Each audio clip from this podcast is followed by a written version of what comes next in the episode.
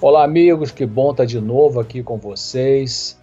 É, hoje temos uma palestra interessante, como tratar a ansiedade passo a passo.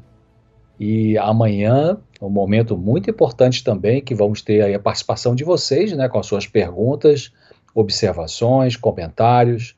Então vai ser um prazer também estar com vocês amanhã.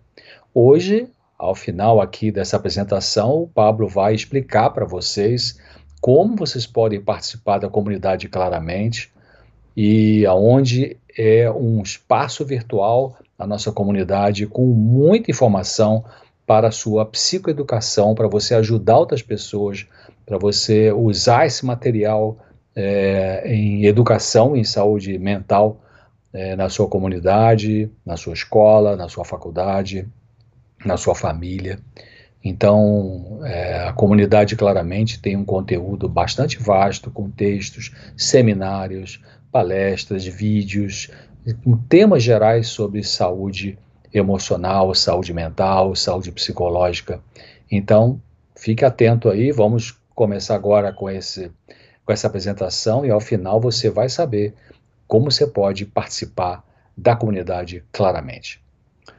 Bom, é, as causas da ansiedade excessiva, né, são existem muitas causas. Então tem a genética, pessoas que têm é, familiares ansiosos demais, mas como já falei aqui em outro momento, a genética, ela, a tendência genética ou a propensão genética, né, o fator genético, ele não é um fator é, decisivo, graças a Deus, em relação a, a, a, um filho, uma filha ter um comportamento é, ruim é, do pai, da mãe, do avô, da avó, do tio, da tia. Mas a genética, então, ela não é uma condenação, ela é uma propensão. Então, vamos supor que uma família tenha um pai alcoólico, uma mãe alcoólatra, então os filhos não terão necessariamente o alcoolismo, vão ter a tendência de ter. Vai ter que ter mais cuidado realmente com a gestão de bebidas alcoólicas só para citar um exemplo, né? Ou também dentro do campo emocional, você tem um pai é, com um quadro, fez um quadro esquizofrênico, fez um surto esquizofrênico, enfim, ou uma mãe, e não quer dizer que o filho vai ter a esquizofrenia. Então, a genética, ela é um fator importante. É, parece que alguns neurocientistas falam que em torno de 40% daquilo que a gente se torna como pessoa tem a ver com genética, mas o restante, os 60%, não tem a ver com genética. Tem a ver com aprendizado, tem a ver com epigenética, tem a ver com é, aquilo que você vai desenvolvendo ao longo da sua vida em termos de estilo de vida mental, a capacitação de lidar com as suas emoções, o aprendizado, como se lida com os seus traumas, tal. Mas a ansiedade, ela pode ser, a ansiedade excessiva pode ter realmente uma base genética, nesse sentido que eu estou falando de alguns, algumas pessoas que tiveram pai ou mãe com muita ansiedade, ansiedade muito alta e que então receberam essa predisposição genética. Outra fonte de ansiedade excessiva são as dificuldades no relacionamento na infância, aquilo que a criança vive ao longo dos primeiros é, três anos, basicamente, da infância, já dá para estabelecer uma certa é, é, tendência de vir a desenvolver um ou outro tipo de transtorno emocional na vida mais adiante, na vida juvenil, ou na vida adolescente, ou na vida adulta. É, algumas mães são mais racionais do que afetivas. Eu digo isso porque é, geralmente se costuma dizer que o, o, homem é mais frio, a mulher é mais afetiva, mas tem algumas mães que são mais racionais, são duro na queda, são mais sargento, vamos dizer assim, são mais mais é, racionais, é, mais frias, no certo sentido, do que afetivas e carinhosas. Então, isso favorece na criança uma tendência para uma ansiedade também. Às vezes, um pai distante, que é afastado dos filhos, é, tem uma negligência no cuidado com o filho, com a filha, também pode gerar é, uma, um sofrimento, uma angústia, uma ansiedade é uma falta dolorida na mente da pessoa, alguma falta, alguma sensação de falta, o que está faltando na minha vida, o que, que eu não consegui obter ainda, né? Que, até também a questão do próprio autorrespeito, autovalorização adequada. Então, essa falta ela pode é, gerar essa sensação de ansiedade, de inquietude, né, de falta de serenidade. Eu já falei também várias vezes, é bom repetir, sobre a angústia existencial, que é uma angústia que todo mundo tem, tem a ver com, com o campo espiritual da nossa vida, com a dimensão espiritual da nossa vida, que é o afastamento da relação direta com Deus, a entrada da angústia na natureza humana, a entrada do, do pecado na natureza pecaminosa, da contaminação espiritual. Então, isso é uma angústia existencial. Bom, os caminhos de solução é, para a ansiedade exagerada tem a ver com aprender a lidar com pensamentos e emoções que podem ter influência no passado emocional. Então, uma criança que foi aprendendo erradamente de que ela não tinha valor quando ela era vítima de abuso verbal, por exemplo, uma criança que era muito criticada é, por uma mãe nervosa, por um pai nervoso, é, então ela desenvolve uma sensação de desvalor e ela pode ter na vida adulta pensamentos muito tendenciosos a se autodesvalorizar, porque ela trouxe isso do seu passado. Então ela vai ter que perceber isso, né, que está fazendo esse tipo de repetição de conduta com ela mesma, que ela aprendeu lá com o pai ou a mãe que tinham esse tipo de abuso, para poder então desmontar, vamos dizer, essa maneira de funcionar com ela mesma aprender a lidar com pensamentos e sentimentos que podem ter influência nesse passado emocional que foi traumático para essa pessoa. A medicação, ela, ela controla sintomas muito perturbadores. Realmente, existem alguns casos é, de sofrimento emocional que pode, é, que estão, está indicado usar medicamento psiquiátrico, né? E no caso da ansiedade excessiva, quando é que a pessoa vai necessitar de usar medicação para uma ansiedade excessiva, quando ela tiver com ansiedade que está travando a vida dela, né? Então está tendo crise de pânico frequente não consegue mais nem sair para trabalhar, então vai ter que entrar com a medicação para poder abaixar quimicamente essa ansiedade excessiva e a pessoa conseguir é, funcionar mas eu coloquei ali terceiro lugar, já tinha falado sobre isso antes, é bom repetir também. Primeiro lugar, para lidar com sofrimentos emocionais em geral na vida da pessoa humana, é a, a relação espiritual, é o desenvolvimento espiritual, é um despertar espiritual, são recursos espirituais, a palavra de Deus, a Bíblia, meditar nessa palavra, ler essa palavra, é, é, a oração, que é a comunicação com Deus, Criador do universo, que pode acalmar a sua mente é, você frequentar sua comunidade religiosa para ouvir a palavra, né? É, ouvir testemunhos que também possam animar você e você também ajudar espiritualmente outras pessoas que vai ter um retorno para você positivo. Então, em primeiro lugar, a relação com Deus, o segundo lugar, a psicoeducação, o aprendizado de lidar com a emoção e terceiro lugar, em alguns casos, a medicação. Alterações mentais graves, então realmente o remédio vai ser o número um naquele momento, porque a pessoa não consegue funcionar mesmo, não consegue ter abordagem. Por exemplo, transtorno afetivo bipolar, né? A pessoa na fase eufórica, não adianta conversar, não adianta mesmo, nem familiar, nem profissional, tem que entrar com a medicação para poder a pessoa é, ter condições de ter uma ajuda em psicoeducação, em psicoterapia. Bom, é, existe um nível exagerado de ansiedade em que apresenta é, sintomas físicos como taquicardia, falta de ar, pressão no peito, uma sensação de morte iminente, de perda do controle, entre outros sintomas. Né? Então, esses é, são sintomas físicos e emocionais que acontecem na pessoa que está tendo uma crise de ansiedade. Então, alguma coisa vai disparando esse sintoma físico, é, um pensamento trágico, uma, um, um medo excessivo, e aí ela começa a ter uma reação no seu corpo, existe uma professora da Universidade Adelphi, Nova York, doutora é, Diana Focha, ela fala que para todo sentimento existe um componente visceral. O que significa isso? Em outras palavras, a gente chama, você talvez já tenha ouvido falar de órgão de choque. O que, que é órgão de choque? Órgão de choque é aquela parte do seu corpo que recebe, é, em primeiro lugar, a, a repercussão de um estresse emocional. Então tem gente que tem é, um estresse emocional, um conflito na família, uma briga conjugal, uma coisa assim no trabalho difícil, né? Uma situação difícil no trabalho. Então o, a, pode ser o estômago. Algumas pessoas vão sentir ardência no estômago quando tem um estresse emocional. Outras vão ter dor na nuca. Outras vão ter é, tonteira. outras vão ter mancha na pele, né? Vermelha na pele. Então, cada pessoa tem um órgão, ou mais de um, no seu corpo, que são mais vulneráveis para a, a, a, a repercussão né, de uma ansiedade, de um estresse alto importante que está acontecendo naquela vida ali. Então, alguma coisa dispara um sintoma físico, aí vem um pensamento trágico. Né? Se for, por exemplo, a taquicardia, eu vou repetir um pouquinho que eu falei ontem, mas a taquicardia, né, que é a aceleração do coração, vamos supor que você percebe que seu coração acelerou. E aí você começa a pensar: ah, meu Deus, o que está acontecendo? Ih, será que eu vou infartar? Ih, será que eu estou com o que no meu coração?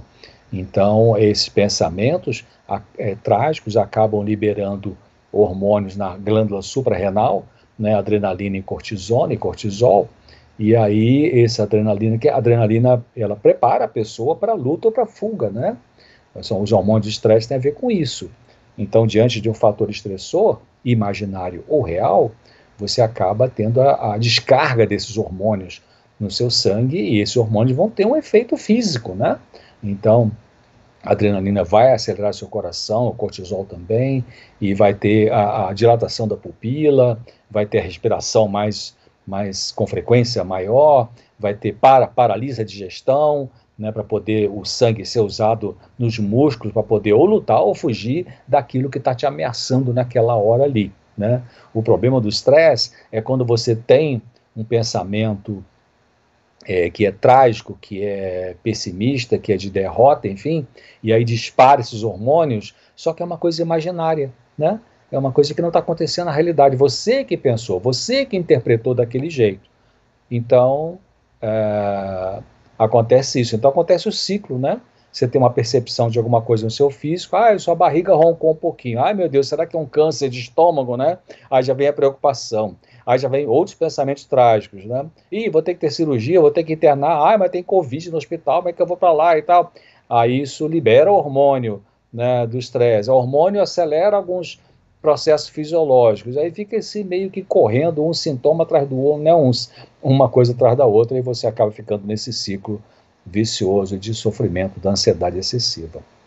Então, para cortar isso, você vai é, pensar assim: o que que dispara isso? O que que faz com que eu tenha, em alguns momentos, uma ansiedade que começa a me perturbar? É verdade, eu concordo com você que às vezes você não sabe de onde vem. É verdade, acontece, né? Às vezes você está com uma ansiedade um certo dia pensando, de onde vem isso, né? É porque eu, eu não pensei nada específico, não teve nada aqui, não teve ninguém que brigou comigo agora, não recebi nenhuma telefonema é, com uma situação com uma notícia ruim, mas estou sentindo uma coisa. Alguns pacientes falam, estou com uma gastura, né? um aperto no peito, um bolo na garganta, uma, um incômodo. Né? Isso pode ser, evidentemente, é, é alguma coisa que é inconsciente, né? alguma coisa que está mal resolvida, que você talvez não tenha realmente pensado ainda, e aí vamos é, começar a pensar nisso que situações pendentes na sua vida estão acontecendo. Tem que pedir perdão a alguém, tem que fazer reparações, né, tem que mudar seu estilo de vida alimentar, tem que começar a fazer exercício físico. Então, é, para você cortar o, essa, essa onda que sempre repete de uma ansiedade, por exemplo, já tem gente que dizia assim: ah, todo, toda vez que chega o pôr do sol, chega o final do dia, eu começo a sentir uma inquietude, uma coisa ruim dentro de mim, eu não sei de onde vem isso. E a gente foi vasculhando, vasculhando a vida da pessoa e descobrimos que, quando ela era pequena, o pai era alcoólatra. E o pai, quando voltava do trabalho para casa, ficava aquela expectativa na família. Será que ele vai voltar alcoolizado, bêbado? E se chegar bêbado, vai bater na gente, vai bater na mamãe, né, vai mandar tipo, para fora de casa? Como é que vai ser? Então, essa ansiedade na hora de voltar o pai do trabalho. Então, 20 anos depois, 30 anos depois, é, já não tem mais o pai, já está casada, até bem casada de repente, né? E aí vem essa sensação desagradável na hora que é a hora suposta de se voltar do trabalho. Então pode ser essa marca, né, que ficou aí e que você talvez não desabafou ainda, não conseguiu é, botar para fora toda a sua dor que você viveu no seu passado. A gente pode ter uma, uma, uma, uma, causa superficial, a pessoa sente alguma coisa fisicamente, desencadeia pensamento trágico, e será que é isso, né? Alguma coisa que se sentiu no seu corpo ali, que aí já gerou um monte de, de neura, como se diz, né? De pensamentos aí excessivamente preocupantes, né? Ou alguma coisa profunda, como eu falei, né? Traumas do passado, coisas... É, você não foi uma pessoa devidamente amada pelo seu pai, pela sua mãe, e aí isso na vida adulta pode ser um fator gatilho, né? De repente, teu marido um dia chega e, e não está muito bem com ele mesmo no trabalho, aí não te dá aquela, aquela atenção suficiente, aí você já sente desamado e aí já junta, junta, preste atenção, junta essa atitude é, que naquele dia seu marido não estava tão afetivo com você e te gerando uma sensação de não ser amada com aquilo que você já se sentia não amada lá atrás no, na sua vida e que você trouxe para dentro do casamento. Junta fome com a vontade de comer, né? Então, um fator gatilho, o que é, que é isso? Fator gatilho para desenvolver crises de ansiedade ou crises depressivas, o que é, que é um fator gatilho? São aquelas coisas que acontecem hoje na sua vida que mexe com uma ferida de ontem, né? uma ferida de, de, do passado que estava aí mal resolvida. Bom, é, eu já falei, mas é bom repetir também: ansiedade de traço, ansiedade de estado, ansiedade de traço, estado primeiro, né? A pessoa fica mais ansiosa do que o normal, temporariamente. Vai fazer uma prova, vai fazer um teste, um novo emprego, então a ansiedade aumenta, vai fazer a prova do Enem, né? É, uma prova para tirar a sua carteira de motorista, é, e aí você naquele momento ali fica mais ansiosa, mais ansiosa, depois passa, né? Quando passa o evento, volta a ansiedade normal. A ansiedade de traço já é uma pessoa que tem uma ansiedade excessiva desde pequena, desde que era uma criança, possivelmente, né? Ela tem uma ansiedade acima da média. É, é uma geralmente pessoas mais sensíveis que têm esse perfil de ansiedade aí.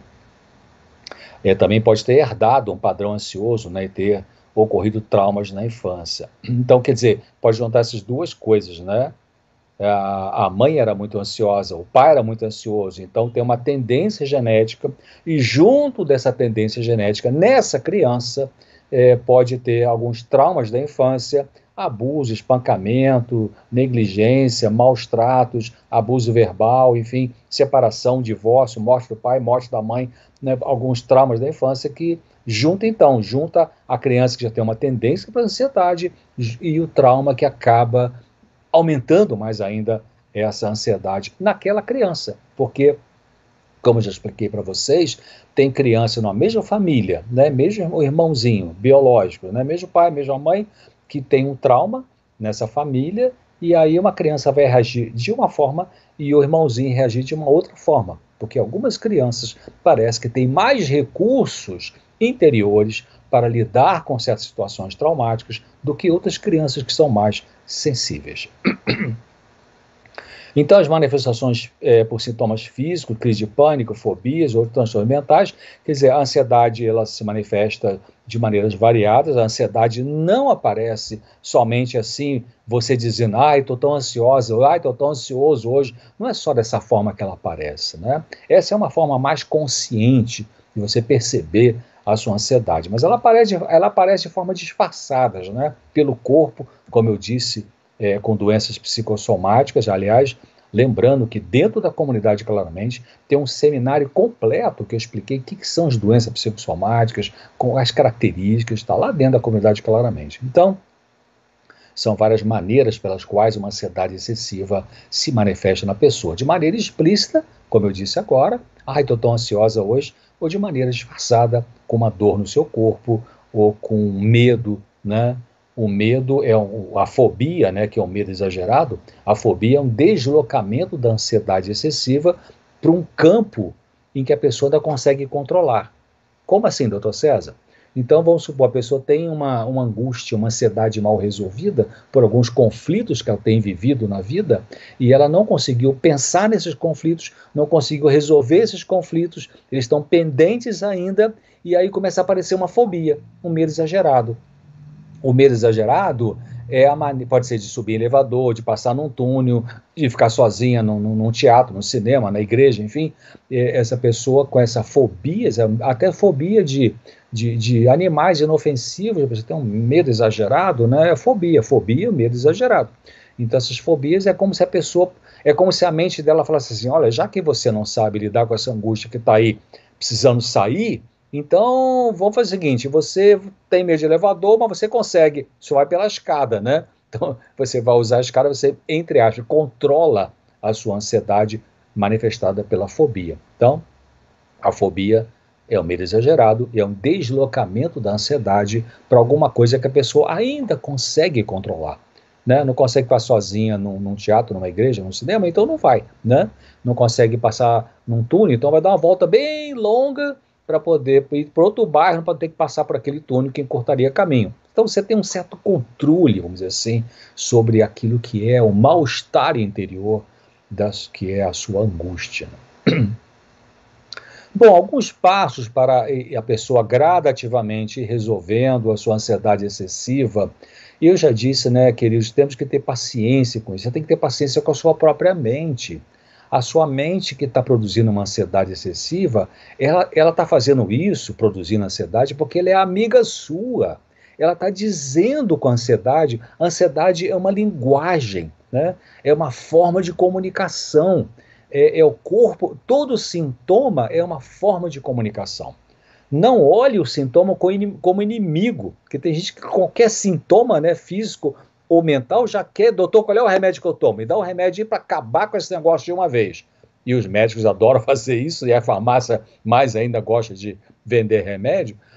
Então, mas é, comece a olhar, é uma sugestão que eu dou, para todo sintoma que você tiver, pode ser dor de cabeça, contração muscular, ardência no estômago, dor nas costas, sei lá, mal-estar, má digestão, tonteira, é, medo excessivo, tristeza, ansiedade excessiva.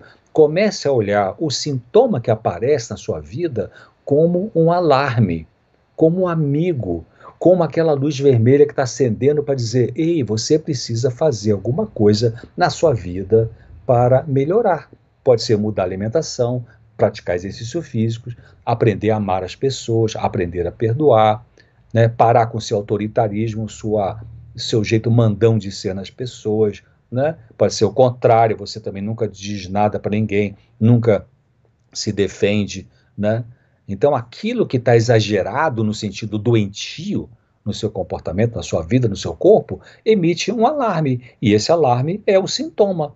Então, o sintoma não é o inimigo, o sintoma é o amigo dizendo que você precisa dar uma parada, avaliar, pensar, sim, fazer exames médicos, tudo isso, né?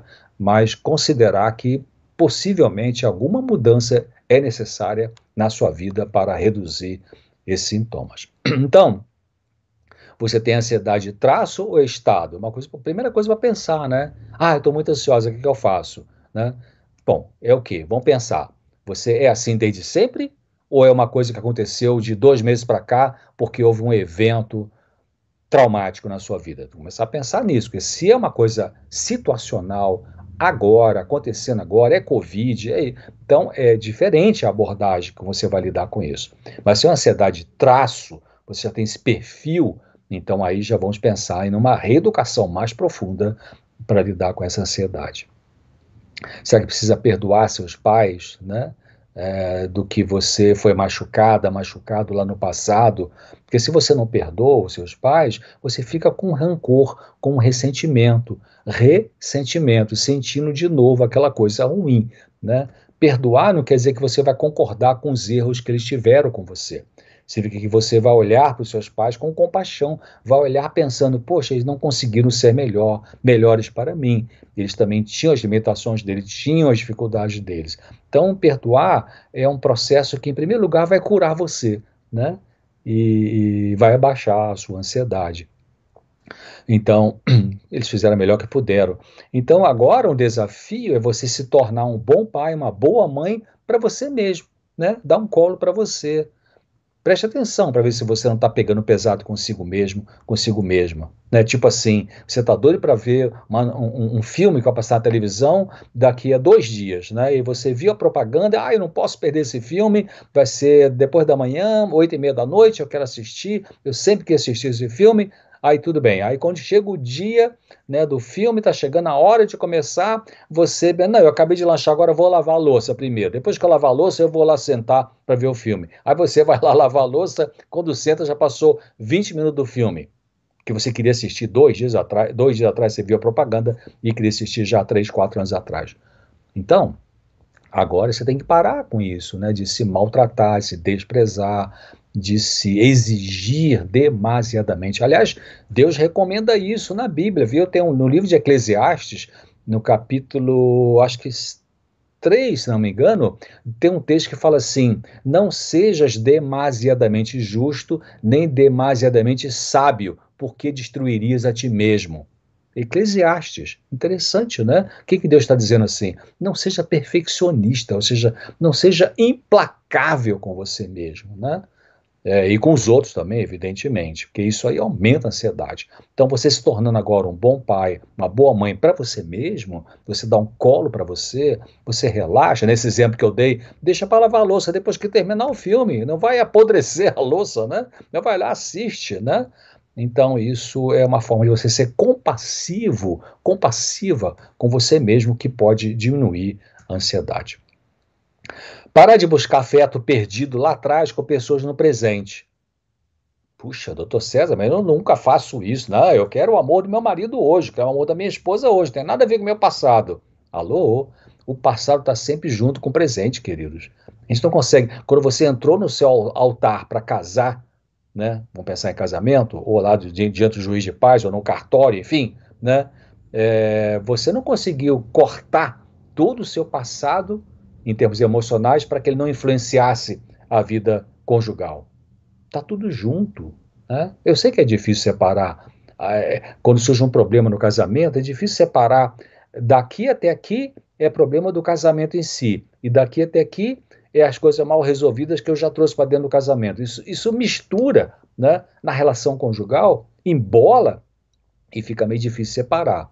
Mas é muito, a maioria dos problemas conjugais tem que ver com é, a busca no casamento de resoluções de traumas do passado que a pessoa tenta fazer inconscientemente na relação conjugal e aí não vai dar certo. Por que não vai dar certo? Porque o outro com quem você casou não tem culpa do que te faltou no passado. E nem você tem culpa do que faltou no passado do outro, lá na vida infantil dele ou dela, e que ele ou ela não resolveu, trouxe e está criando birra com você, ou briga, ou, enfim, é, pinimba, né? Porque não conseguiu resolver essa questão do passado. Então, é, de certa forma, a gente tem que entender que todos temos um certo vazio, todos temos uma certa carência, porque Deus criou Adão e Eva no paraíso, nós caímos, né? Estamos num nível aqui, no mundo pecaminoso, já por quase praticamente seis mil anos. E Jesus, Jesus vai voltar em breve para resolver esse assunto do pecado que nos faz sofrer e nos leva a fazer outros a sofrerem também. Então, mas nesse período que estamos vivendo aqui, não existiu Desde que houve a queda do ser humano, como a Bíblia fala, nunca mais existiu uma família 100% normal. Nunca mais existiu pai e mãe que fossem exemplares. Eu só conheço uma pessoa que viveu nesse planeta que foi perfeitamente normal: Jesus Cristo. O resto, né? Eu, você, o Papa Francisco, o Bispo Macedo, Pastor Bulhon, é, Carl Jung, Freud, seja que né, Augusto Cury, qualquer, todos nós temos rolo meio, psicanalista profundo, pensador, ele fala da angústia dele, né?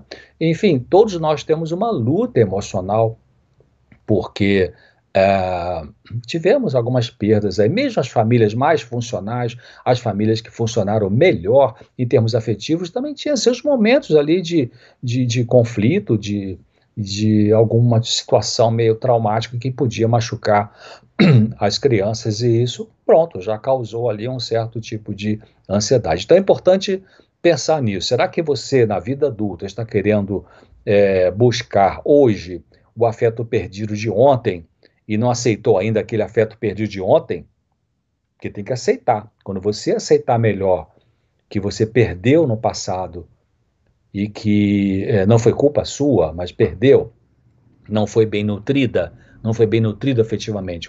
Quanto mais cedo e quanto melhor você aceitar as suas perdas afetivas do seu passado infantil de adolescência, mais perto você vai estar de resolver a angústia, a, a ansiedade excessiva no seu presente. Tem gente que não aguenta isso e acaba rompendo o casamento e vai para um segundo casamento e não resolve, e vai para um terceiro casamento e não resolve. Então, é um, uma coisa a ser pensada. Aceitar a perda e valorizar os ganhos que a vida proporciona. Sim. Né? Você aceita as perdas porque não estava a seu alcance e você valoriza porque a vida tem dado coisas para você. Você está assistindo um seminário agora? Então você está usando o quê? Um celular, um iPad, um, um computador, né? desktop, não sei, um laptop, né? Então você tem seu trabalho, você tem uma casa, você está numa casa agora assistindo, está tá dentro do carro, não sei, né? Mas você tem um, tem um trabalho, tem aposentadoria, enfim, olha quanta coisa, né? Você tem vida, vida. Geralmente quando amanheço de manhã, a primeira coisa que eu falo é assim, Deus, obrigado, eu continuo vivo, né? Senhor está me dando o fôlego de vida para eu continuar a viver um pouco mais. Olha que coisa, né? É, tem até aquela propaganda, esses, não fazer nenhum merchandise aqui, mas LG, né? Que é um produto eletrônico, uma fábrica eletrônica, é, life is good, a vida é boa, né? Quer dizer, a vida é boa quando você é, tem gratidão e você reconhece que tem um Deus que mantém a sua vida. Então, valorizar os ganhos que a vida tem te dado, né? Mesmo nas horas difíceis que você tem passado, Deus não te abandonou. Cultivar gratidão e dar de si para ajudar os outros. Olha, é, meus amigos, uma das melhores terapêuticas, um dos melhores remédios para você melhorar a sua vida emocional ou ajudar alguém a melhorar a vida emocional é essa pessoa levantar da cama, do seu leito e ir ajudar alguém. Pode fazer uma vez por semana, uma coisa simples. Faz um pãozinho integral e dá para o seu vizinho. Né? Vai lá na feira, compra um alfacezinho lá, umas frutas e leva de presente para alguém que está precisando de comida. Né? Vai lá no orfanato e leva uns brinquedinhos para criança. Vai lá no asilo de idosos e vai lá cantar um pouquinho com aqueles velhinhos. Você fazendo isso, não esperando pelo sentimento de bem-estar. Não é isso não espere estar sentindo bem para fazer isso. Você vai fazer isso não estando sentindo bem e depois me diga, quando você voltar, o que vai acontecer, você vai estar sentindo melhor. Bom, é, também canalizar parte da necessidade de afeto para o trabalho, para o marido, para a esposa, ajudar o próximo. Como eu estou falando, fazer um trabalho voluntário as pessoas que fazem trabalho voluntário, não para aparecer na mídia, não para aparecer na coluna social, né? não para fazer relatório na igreja, mandar para a União, para a associação, nada disso. Né? Não para você declarar imposto de renda, nada disso. Quando você faz um trabalho voluntário, comunitário, é, você vai ter um benefício muito grande para a sua saúde emocional. Né? Você vai é, se sentir melhor, realmente. Tem estudos científicos que mostraram que as pessoas que se envolvem é, continuamente ou frequentemente em trabalho voluntário, gratuito, né, altruísta, elas têm menos internação hospitalar, menos uso de medicação, é, menos uso de antibiótico, e se precisam ir para o hospital, ficam menos tempo no hospital. E se precisa passar para cirurgia, vai ter uma cicatrização melhor, menos tempo de UTI. Interessante isso, né? o estado mental de ajuda para o próximo, ajuda o seu, a seu físico, né? E também a sua ansiedade excessiva. É, eu acabei de falar sobre isso, fazer alguma coisa voluntária, né? Não vai aí, você frequenta uma igreja, tem gente que eu não consigo entender isso, briga por ter um cargo na igreja, né? Já não merece ter o cargo, né? Porque está brigando, né? Então, é, voluntariamente, sabe? Deixa Deus, deixa Deus dizer para você o que, que Ele quer que você faça, né? de você querer. Eu já vi muita gente religiosa, é, na minha igreja ou não, gente até de certo nível eclesiástico, que, ah, Deus abençoe nosso projeto, tal, tal, tal, em nome de Jesus, amém. Ei, alô, acho que não é pedir a Deus para abençoar, abençoar o seu projeto. É você pedir a Deus para te iluminar, para ver se o projeto que você pensou é o que Deus quer também. Né? Então tem que deixar a mente aberta. Mente aberta é deixar Deus ser Deus e você reconhecer que você é uma criatura que depende dele.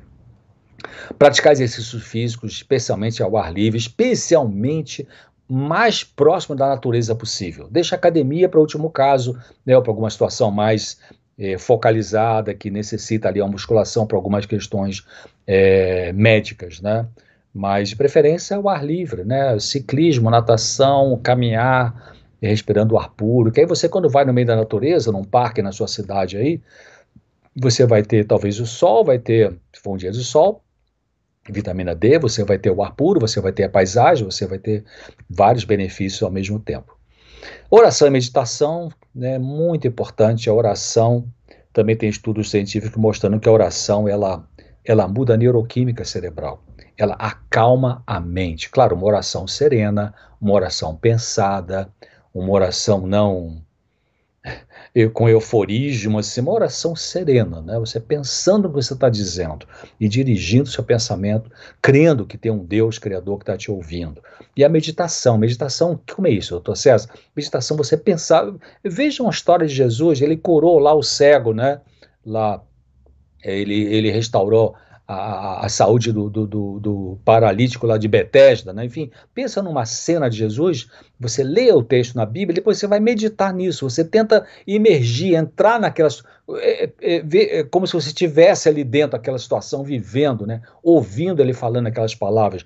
Então a meditação em textos bíblicos é muito terapêutica, acalma a mente né, da pessoa, abaixa a ansiedade, o estudo da Bíblia. É muito importante vigiar os, vigiar os pensamentos, especialmente os pensamentos trágicos, né, para que não tomem conta da sua mente e venha desencadear um monte de sintomas físicos. Fazer aquele ciclo que eu disse, né? Aquele ciclo vicioso de pensamento trágico, sintoma físico, sintoma físico, pensamento trágico, e você fica nessa agonia aí e já quer correr para tomar o seu medicamento lá sem pensar que precisa pensar no que você pensa, né, para verificar se está nutrindo pensamentos negativos, pessimistas, trágicos, é, de ressentimentos, de ódio, porque tem, tem que tirar isso da cabeça, né, pela graça de Deus e pela sua decisão de pensar em outras coisas. Você pode escolher naquilo que você quer pensar, né? É, aprender a educar os pensamentos. Que é isso, os queridos, os pensamentos têm que ser educados. Não é natural a gente ter pensamentos saudáveis, é, do nada. Você tem que trabalhar com eles, né? tem que trabalhar com a sua mente, tem que realmente é, dar dois passos para trás e olhar o que você está pensando e, e decidir: eu quero continuar pensando desse jeito, nessas coisas ou não? É uma decisão. Você vai tomar, uma escolha que você vai fazer. Então, é pensar no que você pensa, né? É, se tem predomínio de pensamentos negativos pessimistas, então corrigir com novos e melhores pensamentos. Não é uma coisa fácil de fazer, é verdade. Às vezes não é uma coisa agradável, também concordo com você. Pode cansar isso, mas não tem outro caminho. Não lamento dizer, não tem outro caminho. Você precisa pensar no que você pensa e aí decidir, peneirar, né? Eu tenho predominantemente cultivado pensamentos ruins, né? De ódio, de raiva, de, de vingança, de, de ressentimento. Então, eu quero continuar com isso ou não quero continuar com isso? A decisão é sua, né? Para você melhorar a sua ansiedade excessiva. Então, treinar isso constantemente, conscientemente. Tem que lembrar, cada dia você tem que lembrar isso. Cada dia nós temos que fazer esse exercício, né? Não tem que se alimentar com comida todo dia para você poder é, manter a vida física. Então, para manter a vida emocional, tem que pensar todo dia naquilo que você tá mais, é, está mais pensando, mais cultivando no seu coração, na sua mente consciente. Então, é, não valorizar tragicamente qualquer sintoma físico. Muito importante isso, né? Então, você vai usar seu pensamento para é, ter uma interpretação saudável do que está acontecendo. Se não existe doença física real, alguma coisa está aumentando sua ansiedade. E se não tem doença física, é, então você vai dizer para você mesmo: eu não preciso ficar preocupado porque eu não tenho problema de doença física, eu não vou morrer disso, né? Claro, desde que você já tenha é, feito a avaliação médica e o médico diz que não tem uma doença ali classificada é, como doença. Então você pode pensar: posso aceitar o fato de que pessoas importantes da minha vida não conseguiram e não conseguem suprir todas as minhas necessidades de amor. Isso que eu acabei de ler agora aqui para vocês e comentar é a parte mais profunda que pode estar por detrás de uma ansiedade excessiva de algumas pessoas. Né? Então, o, a, o caminho de solução é realmente aceitar é, a perda do afeto, aceitar a perda do idealismo de afeto. Não está nada errado você desejar ou ter desejado quando criança, quando jovem, quando adolescente, ou mesmo agora quando adulto, não tem, não tem nada errado você desejar um amor ideal. Nós fomos criados para ter um amor ideal, né? Fomos criados para ter uma relação ideal com as pessoas, mas não conseguimos isso. As pessoas não conseguem ser ideal, ser ideais o tempo todo com você. E eu pergunto: você consegue ser ideal é, é, com todas as pessoas o tempo todo? Pensa nisso. Então, esses são exemplos de substituir pensamentos ruins, trágicos, por pensamentos de aceitação, de perdão, de otimismo realista. Bom, escolher o pensamento é importante, né? Você tem, uh, tem necessidade de lutar com a gente mesmo para focalizar os pensamentos numa coisa sem ser um sintoma físico e sem ser um pensamento trágico. É, então eu falei, já é possível escolher pensar em outra coisa. Nós temos a liberdade. Quem é que não pode escolher pensar em outra coisa? É um indivíduo esquizofrênico que está numa crise da doença grave, é um indivíduo na, na crise bipolar, na fase eufórica, né? É a pessoa que está com Alzheimer, está com arteriosclerose cerebral ou algum tipo de demência é, cerebral. Então, então, são essas pessoas, essas condições clínicas que é, impedem a pessoa de pensar. Mas normalmente, claro, está assistindo essa palestra, você tem um raciocínio bom, você tem inteligência, né? Então você tem capacidade de é, escolher e pedir a Deus a força para escolher é, pensar em coisas mais positivas daqui para frente que vão te ajudar, é, ou você vai ajudar alguém a diminuir a ansiedade. Algumas pessoas precisam de ajuda profissional, é, porque às vezes treina sozinho, né, faz tudo isso que eu já falei aqui, mas não consegue sozinho, então tá bom, vão procurar uma ajuda. Os profissionais em saúde mental, os psicólogos, os psiquiatras, são profissionais treinados para ajudar a pessoa que está com alguma luta emocional, os conselheiros, né, é, matrimoniais ou outros, pessoas que têm uma formação técnica, são pessoas que vão poder realmente ajudar você através da psicoterapia é, ou terapia psicológica ou a psicoeducação, é tudo sinônimo e se for sintomas graves, né, sai da realidade, agitação, agressividade, ideia suicida grave, enfim, então aí um médico psiquiatra é o profissional para poder avaliar e prescrever uma medicação específica ali. Bom, o vazio existencial, na visão cristã bíblica da vida e da pessoa humana, todos temos um vazio existencial. Eu chamei já para vocês de angústia, né, angústia existencial. Então, que tem a ver com a perda da relação direta com Deus, com Deus nosso Criador. E aí, quando entrou o pecado na natureza humana, entrou. O que, é entrar o pecado na natureza humana, queridos? Entrou egoísmo, entrou orgulho, entre outros defeitos de caráter, né? entrou inveja. Isso contamina gente. Porque Jesus uma vez falou assim: o que contamina o ser humano, o que gera problemas nos seres humanos, basicamente é o que sai de dentro. E ele nomeou isso Está né, nos evangelhos lá, fala assim: é, o, o, o, egoísmo, o orgulho, a vaidade, o adultério, os pensamentos maus, são essas coisas que contaminam o ser humano. Por isso que você quer melhorar a sua vida emocional, não, não fica querendo mexer com outra pessoa. Pense em você, quais são as coisas que você precisa, com a ajuda de Deus, às vezes com a ajuda profissional, é, melhorar. Né? É, buscar um autocrescimento, né? um crescimento interior, seja psicológico, e também espiritual. Então, como eu falei, a relação com Deus, estreitar sua relação com Deus, a oração, estudo as escrituras sagradas, ajudar os outros, são os instrumentos para lidar com esse vazio existencial. Porque se você já fez um monte de terapia, já usou um monte de remédio psiquiátrico, já foi os melhores psicólogos, já foi os melhores psiquiatras, já gastou bastante dinheiro, né? Ou já foi, não tinha dinheiro, mas foi no psiquiatra profissional do SUS, né? Do CAPS, né? Centro de Atenção Psicossocial, enfim, e já tem anos está tentando com o profissional e nada resolve, eu acho que talvez seja é, uma coisa mais profunda, né? Talvez um vazio existencial, que aí você estreitando a relação com Deus. Como é isso, doutor César? É orando, crendo que Deus escuta a sua oração. Oração, você usando suas palavras, não é uma coisa repetitiva. Você usa suas palavras, né? Como abrir o coração a Deus como um amigo, né? Crendo que Ele está escutando você, porque Ele está escutando você. Jesus disse assim: Aquele que vem a mim, de maneira nenhuma eu lançarei fora. E Jesus não diz mentira. Então, não precisa, você não precisa entrar para igreja nenhuma para Jesus te escutar. O que você precisa fazer é você falar com ele. Né? Não precisa dar dízimo para poder Jesus escutar te escutar. O que, precisa, o que você precisa fazer é falar com ele e crer que ele está escutando você, e aí vai ter alguma resposta divina. Preste atenção, vai ter para ajudar você na sua ansiedade. Então, é, o poder do Criador, ao que deseja, você vai falar para Deus o que você deseja e você vai pedir para Ele, Ele vai trazer a resposta que Ele achar que é melhor para você. Né? é, que não necessariamente é aquela que você deseja. Né? Então, é, eu queria terminar com um texto muito bonito que diz assim: quando a pessoa se rende inteiramente a Cristo, novo poder toma posse do coração. Coração é a parte mais profunda da mente, né?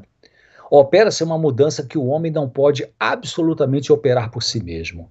É, olha só o que, que essa autora diz: é uma obra sobrenatural introduzindo um sobrenatural elemento na natureza humana.